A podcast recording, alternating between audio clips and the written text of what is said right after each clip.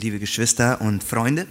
Bevor ich zur Predigt komme, möchte ich erstmal meine WG-Kolleginnen Ingrid und Nicole ganz herzlich begrüßen. Ich habe heute Morgen äh, zu ihnen gesagt, ich werde heute über Frauen predigen. Und zwar über ganz schlimme Frauen. Und das hat sie irgendwie besonders motiviert herzukommen heute. Und sie sind ganz nachdenklich gekommen und haben gedacht, was haben wir ihm in letzter Zeit getan, dass er heute über Frauen predigen will und dann auch uns so herzlich einlädt. Also mich hat in dieser Woche ein ganz besonderer Text bewegt. Ich stelle mir so vor, dass die meisten von euch, und ich wette drauf, die meisten von euch haben diesen Text noch nie komplett durchgelesen. Es ist ein sehr einzigartiger Text und man fragt sich, wozu in aller Welt ist dieser Text überhaupt in der Bibel? Es scheint ein total harmloser Text zu sein, doch stecken in diesem Text ganz interessante Geheimnisse drin, von denen ich heute einige herausgreifen möchte. Bitte nehmt es mir nicht übel, wenn ich euch den Text ganz vorlese.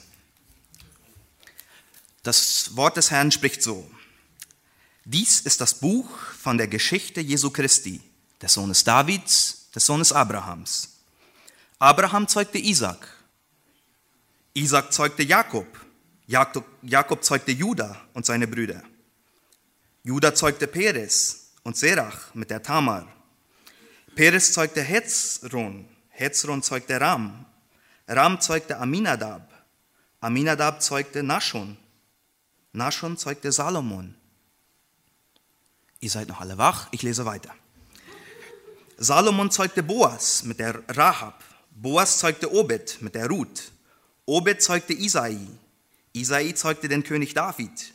David zeugte Salomon mit der Frau des Uriah. Und so weiter. Menschen haben sich öfters gefragt, wozu dieses ganze Namenregister in der Bibel? Ähm, es scheint, im, ersten, im ersten Anblick scheint es eine Tintenverschwendung zu sein, was hier passiert. Ähm, mir sagt dieser Text im ersten Anblick eigentlich zwei, äh, hauptsächlich zwei Funktionen könnte dieser Text haben. Erstens könnte er ähm, als Schlaftablette dienen für die, die nachts nicht schlafen können und dann dringend was lesen müssen. Und zweitens könnte es für junge Eltern eine Hilfe sein, für ihren Neugeborenen einen Namen zu finden. Ich habe äh, überlegt, ob ich vielleicht meinen ersten Sohn Aminadab Unrau nenne. Wäre das nicht was? Dieser Text hat jedoch für die Juden und für das ganze Evangelium eine zentrale Bedeutung. Es werden hier interessante Dinge über den Plan Gottes mit seinem Volk, mit seiner Gemeinde Mennonitengemeinde Karlsruhe-Thomashof niedergeschrieben. Der erste Punkt, der hier in diesem Stammbaum klar deutlich herausspringt, ist, im Plan Gottes erfüllt sich das, was vorhergesagt ist. Der Evangelist Matthäus hat in seinem Evangelium besonders an die Juden geschrieben, und zwar mit einem ganz besonderen Ziel. Er will die ungläubigen Juden davon überzeugen, dass dieser Jesus, von dem er im ersten, also das ist der Text im ersten Kapitel, von dem Jesus, dem er jetzt weiter beschreiben wird in seinem Evangelium, dass dieser Jesus wirklich der angekündigte Messias ist.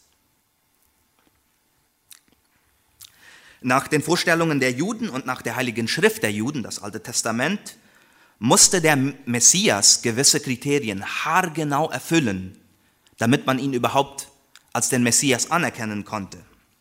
Nur jemand, der dieses alttestamentliche Profil, dieses Messias-Profil, auf den alle diese Aussagen des Alten Testamentes genau eintreffen, nur der könnte der Messias sein. Denn Yahweh, der Gott der Juden, ist treu in allem, was er verheißt. Es muss haargenau stimmen. Nach dem Konzept der Juden würde der Messias ein starker politischer Führer sein. Die Juden waren zur Zeit Jesu von den Römern beherrscht und die Juden hatten diese im Hintergedanken diesen Gedanken, der starke Messias wird kommen und er wird die Römer, die uns beherrschen, in Hackfleisch exportieren aus unserem Land. Sie hatten beständig dieses Bild von dem, das auch im Alten Testament angekündigt wird, von diesem wiederkommenden Christus. Sie übersehen jedoch die Phase im Alten Testament, wo es heißt, dass der Messias von einer Jungfrau geboren werden wird, dass er Immanuel, Gott mit uns sein wird. Und dass er alle Krankheit der Menschen auf sich nehmen würde, die eigentlich die Menschen verdient hatten. Dieses Bild eines leidenden Messias, das hatten die Juden komplett übersehen im, im ganzen Alten Testament. Welche sind nun jedoch die Kriterien, die das Messias-Profil ausmachen? Matthäus bezieht sich hier auf drei von diesen äh, Kriterien. Erstens, der Messias musste unbedingt ein Nachkomme Abrahams sein oder ein Sohn der Verheißung, wie es so heißt im Alten Testament. Er musste aus dem Volk Israel kommen. Er musste ein direkter Nachfolger des Stammvaters Abraham sein. Zweitens, der Messias musste unbedingt ein Sohn Davids sein. Mir hat es gefallen, dass im Lied dieser Sohn David schon vorgekommen ist. Er musste unbedingt ein Nachfolger sein. So war es angekündigt im Alten Testament. Und drittens, der Messias musste unbedingt aus dem Stamm Juda kommen. Er musste ein Nachkommen Judas. Jakob hatte ja die zwölf Söhne und der Juda, es spielt eine zentrale Rolle für den Messias. Aus dem Stamm, ein Nachfolger Judas musste es sein. Dies sind die drei wichtigsten Themen, in denen Matthäus im Stammbaum Jesu Stellung nimmt. Matthäus will anhand des Stammbaumes beweisen, dass sich diese drei Kriterien haargenau auf Jesus Christus erfüllen. Und das bildet somit die Grundlage für alles, was er demnächst schreiben wird. Er bildet den Grundlage Stammbaum, danach fängt er gleich an mit der Geburt Jesu. Es ist die Grundlage für allem, was gleich folgt. Schon gleich im ersten Vers in Matthäus äh, bezieht sich, äh, bezieht, äh, macht er als Zusammenfassung, holt er diese Kriterien zusammen. Es heißt da, dieses ist das Buch von der Geschichte Jesu Christi, des Sohnes Abrahams, des Sohnes Davids. Und gleich geht's weiter. Abraham zeugte Isaac, Isaac zeugte Jakob, Jakob zeugte Judah und seine Brüder. Judah steht da im Vorlauf. Gott ist treu in allem, was er verspricht. Das ist die Botschaft hier. Er hat vieles angekündigt, was sich haargenau erfüllt im Neuen Testament. Und er hat auch angekündigt, dass es irgendwann ein, eine Gruppe Menschen, ein Volk geben würde, das nicht zu Israel gehörte und das aber Volk Gottes sein würde. Die Gemeinde, Mennonitengemeinde Karlsruhe-Thomashof ist ein Beweis, dass sich das haargenau erfüllt hat.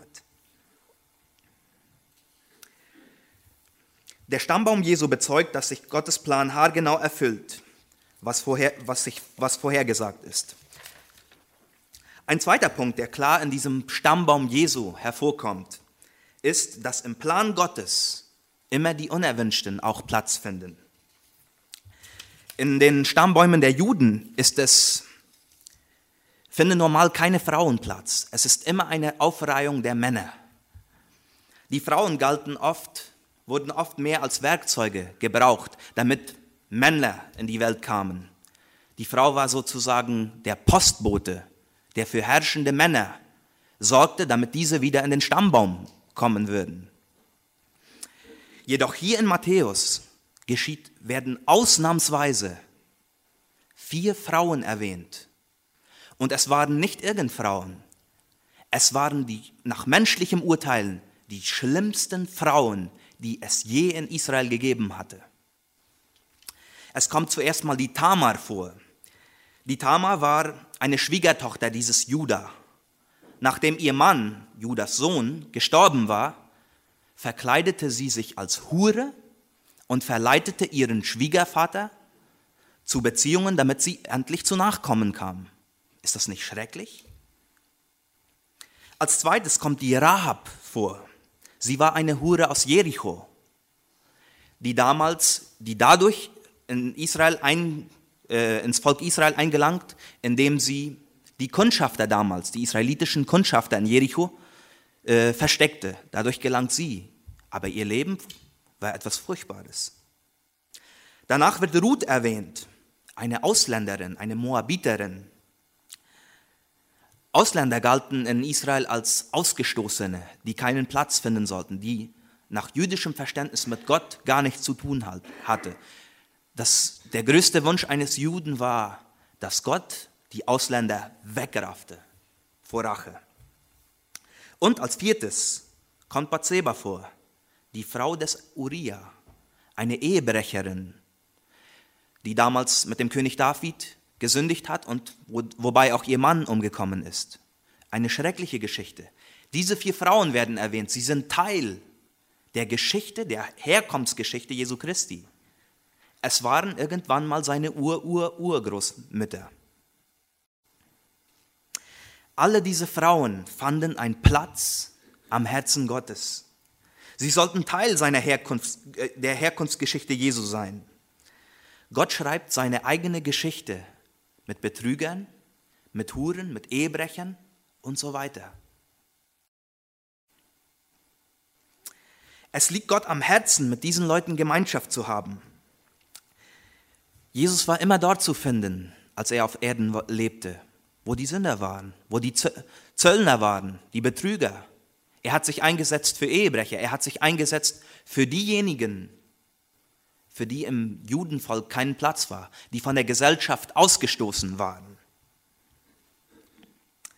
Das ermutigt mich immer wieder, zu wissen, dass Gott mit meinem Leben, trotz meiner Vergangenheit, trotz meine, meiner Gegenwart und meinen Versagen, die immer wieder vorkommen, dass Gott mich von Herzen liebt, dass er mich sucht und dass er mit meinem Leben Geschichte schreiben will.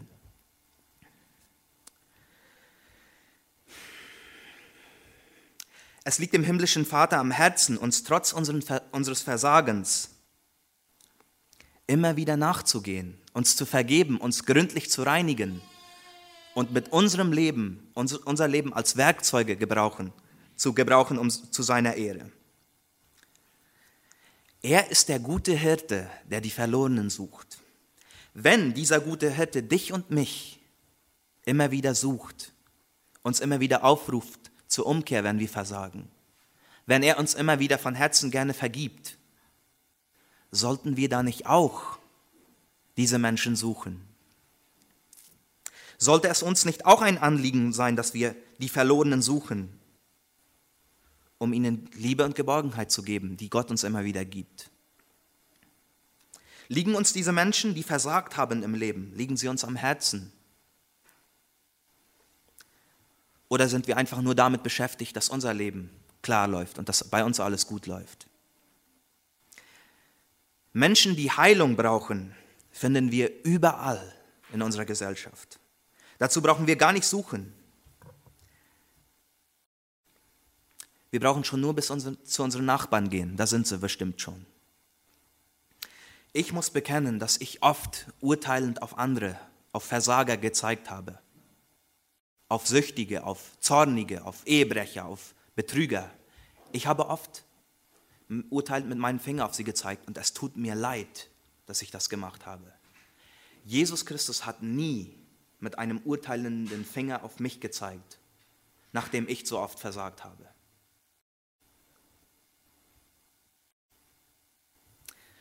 Sondern er hatte immer eine vergebende, heilende Hand, die er mir entgegengestreckt hat. Sollte ich es nicht genauso machen? Du und ich, wir sind berufen, zu suchen und zu heilen, was verloren ist. Im Plan Gottes finden die Ausgestoßenen und die, die Unerwünschten einen Platz. Das ist, was der Stammbaum Jesu sagt. Ein dritter Gedanke, den uns der Stammbaum Jesu vermittelt, ist, dass im Plan Gottes Gott einer von uns wird. Wenn wir die anderen Evangelien, nachdem wir Matthäus gelesen haben, wenn wir nun die anderen e- Evangelien weiterlesen, da werden wir verblüffen, wenn wir in Lukas wieder einen Stammbaum Jesu finden. Der war doch gerade in Matthäus. Warum das eigentlich? Wer sich da noch die Qual antut und diesen Stammbaum von Lukas auch nochmal gründlich durchliest, der bekommt gleich eine Glaubenskrise, weil er findet, dass es im Stammbaum von Lukas ganz seltsame Dinge gibt. Wenn er diese beiden Stamm Stammbäume danach vergleicht, dann wird er entdecken, dass diese Stammbäume sich total unterscheiden. Wie kann das sein?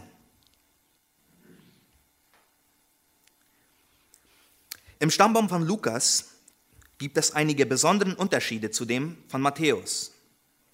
Erstens mal geht der Stammbaum von Lukas nicht nur bis Abraham wie der von Matthäus, sondern er geht viel weiter zurück. Er geht zurück bis Adam, der als Erstling der Menschheit gilt. Und zweitens gibt es interessante Unterschiede in den Namen dieser beiden Stämme. Zum Beispiel im Stammbaum von Lukas geht der Stammbaum über Davids Sohn Nathan hin zu Jesus, während in Matthäus der Stammbaum über Davids Sohn Salomo zu Jesus geht. Eine grundlegende Verschiedenheit. Im Stammbaum von Lukas heißt der Großvater Jesu Eli. In Matthäus heißt der Großvater Jesu Jakob. Das kann doch nicht sein. Im Evangelium von Lukas spielen die Frauen eine große Rolle. Immer wieder werden Frauen erwähnt, die irgendwie beteiligt am Leben und am Wirken Jesu Christi waren. Er hebt dadurch die Wichtigkeit der Frau hervor, was nicht üblich ist im Judentum. Das könnte eine sinnvolle Lösung des Problems sein dass Lukas den Stammbaum Marias niederschreibt. Josef als Schwiegersohn Elis könnte genauso gut als Sohn bezeichnet werden. Das würde dann auch die Kritiker zum Schweigen bringen, die behaupten, ja, Josef war ja eigentlich gar nicht Jesus wirklicher Vater, darum kann er nicht ein Davidsohn sein. Jedoch nach, diesem, äh, nach dieser Auslegung ist Jesus so oder so ein Davidsohn über Maria auch über Josef. Ein zentraler Gedanke bei Lukas ist, dass Jesus ein Nachkomme Adams ist. Adam galt als Vater aller Menschen. Alles, was Mensch ist, musste in irgendeiner Weise von Adam stammen. Judas, äh, Lukas schreibt sein Evangelium an die Nichtjuden, an die Heiden. Und in den Gesch Geschichten der Heiden gab es immer wieder Göttergeschichten, wo sich Götter in Gestalt von Menschen gezeigt haben. Und darum ist es Lukas wichtig. Er deutet hier diesen Adam im Stammbaum Jesu ein, um einmal klarzustellen, Jesus ist nicht der Gott, der sich ein, als ein Mensch ausgibt, sondern er ist ein Nachkomme Adams. Er ist 100% Mensch geworden. Was bedeutet das eigentlich für uns, dass Jesus Mensch geworden ist? Was steckt dahinter? In einem großen Reich lebte einst ein Prinz. Er genoss hohes Ansehen im Reich seines Vaters und immer wieder ritt er durch, durch die Straßen der Stadt, wo er es genoss, von den armen Landsleuten zugejubelt zu werden. Er würde der zukünftige Thronbesitzer sein. Eines Tages jedoch passiert etwas sehr Merkwürdiges in seinem Leben, etwas eigentlich sehr Schwieriges. Auf einen dieser Landreisen, wo er zugejubelt wird, trifft er ein besonderes, wunderschönes Mädchen. Und es bricht ihm beinahe das Herz zu sehen, dass er eigentlich dieses Mädchen nicht heiraten kann. Sie ist ein einfaches Mädchen vom Volk, und er muss eine Prinzessin heiraten, die dann Königin werden soll. Jedoch jedes Mal, wenn er wieder seine Stadtreisen macht, bringt es sein Herz wieder zum Rasen, wenn er sie sieht. Und er, er entscheidet sich für Folgendes. Er verlässt heimlich den Palast, lässt all seinen Reichtum zurück und wird Bauer und lebt unter dem normalen niedrigen Volk. Er merkt plötzlich, dass in diesem Volk, wo er jetzt lebt, seine Kleider nicht immer sauber sind, dass er ständig schmutzige Kleider tragen muss, dass er verschwitzte Kleider tragen muss, dass er sich hart im Schweiße seines Angesichts seinen Lebensunterhalt verdienen muss, dass es oft Schwierigkeiten, Krisen auf dem Land gibt, die er nie vorher gekannt hatte. Aber er schafft es, sich einzuleben und lebt viele Jahre unter diesem einfachen Volk als Bauer. Und dann verfolgt er sein Ziel. Er erobert seine Geliebte und heiratet sie. Als er nach einiger Zeit wieder in sein Reich, in den Palast zurückkehrt, um König zu werden, ist es bereits zu spät. Er ist unzertrennlich verbunden mit seiner Geliebten. Sie wird Königin. Wie dieser Prinz hat Jesus die Herrlichkeit seines Vaters verlassen und ist Mensch geworden. Er ist einer von uns geworden. Einer von uns, die wir keinen Zugang zu dieser Herrlichkeit hatten. Jesus wurde Mensch wie du und ich. Er wurde einer von uns. Er, der keine Grenzen kannte, wollte plötzlich Grenzen, diese Grenzen der Menschheit durchmachen. Er wollte erfahren, was es heißt, hungrig und durstig zu sein.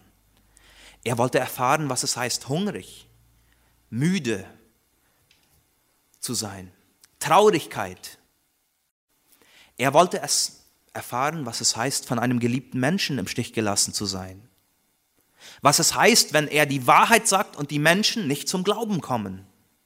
Und als Höhepunkt wollte er erfahren, was es heißt, zu Tode gemartert zu werden, damit unschuldig, damit andere dadurch zum Leben kommen. Jesus wollte einer von uns, er wollte Mensch sein. Er hat sich dafür entschieden. Jesus wollte werden, so wie du und ich, damit wir so werden, wie er ist. Jesus wollte unsere Sünden wegnehmen, damit wir seine Gerechtigkeit empfangen. Es wird ein Tausch gemacht. Wir geben unsere Sünden Jesus, er gibt seine Gerechtigkeit uns. Und Gott straft in Jesus unsere Sünden und rechnet uns die Gerechtigkeit Jesu zu. Jesus wollte lieber sterben, damit wir leben. Er wollte gedemütigt werden, damit wir erhöht werden und seine Herrlichkeit genießen.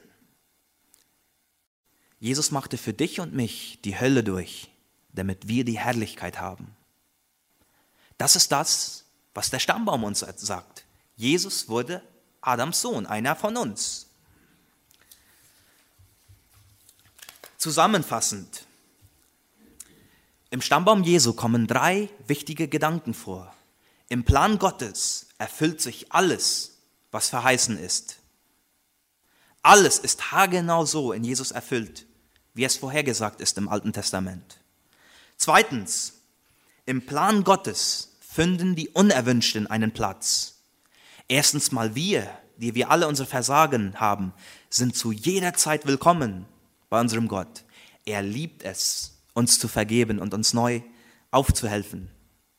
Und zweitens, weil wir dieses erfahren, soll, soll es auch uns ein herzliches Anliegen sein, dass wir die Menschen suchen, dass wir die Nachbarn erreichen, dass wir Kontakte machen zu diesen Leuten, dass wir Gemeinschaft suchen zu denen, die in Sünden leben, zu denen, die Jesus Christus nicht kennen. Wir sind die Instrumente Gottes, um diese Menschen in die Gemeinschaft mit Christus zu führen. Drittens, im Plan Gottes wird Gott einer von uns. Er hat alle Leiden durchgemacht, die auch wir durchmachen. Er hat sich dafür entschieden, so zu leiden, wie auch wir manchmal zu leiden haben. Aber er hat es uns zugute getan. Das soll uns ein Beispiel sein, diesen Jesus nachzufolgen, auch dazu sein, wo Jesus war. Jesus war bei den Sündern. Er hat sie eingeladen. Er wollte sie erreichen. Jesus hatte ein Herz für diese Leute. Und wir sollen auch unser Leben geben, damit andere zum Leben führen. Das ist die Liebe, die Jesus Christus zu uns hat und durch die er andere erreichen will. Wie schön sagt es doch dieses Lied, wo der Herr spricht, das alles tat ich nur für dich, sag, was tust du für mich? Ich bete.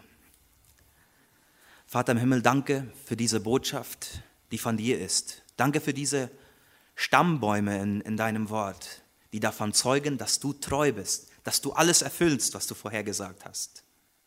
Danke, Herr, dass du vor allem auch ein Herz für die hast, die manchmal in der, in der Gesellschaft unerwünscht sind. Danke, dass du ein Herz für uns hast, die wir immer wieder versagen. Und danke, dass du einer von uns geworden bist, dass du alles auch durchgemacht hast und noch viel Schlimmeres als wir. Herr, gib in uns, dass dein Geist uns mit dieser Vollmacht, mit diesem Verlangen befähigt, dass auch wir, wie der gute Hirte, die Leute suchen gehen, die dich nicht kennen, dass wir zu ihnen Gemeinschaften, Freundschaften herstellen, damit wir sie einladen und gib das durch unser Zeugnis Menschen in diese Gemeinde gelangen, dass diese Gemeinde wächst, weil dein Geist uns befähigt, weil dein Geist durch uns dieses Erlösungswerk vollbringt. Danke, Herr, dass du dieses Erbarmen über uns hast.